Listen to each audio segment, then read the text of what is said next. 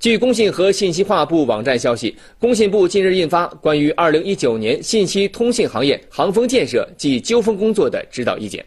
意见明确深化携号转网业务规范办理不得擅自增设办理条件人为设置障碍不得利用携号转网实施恶性竞争行为。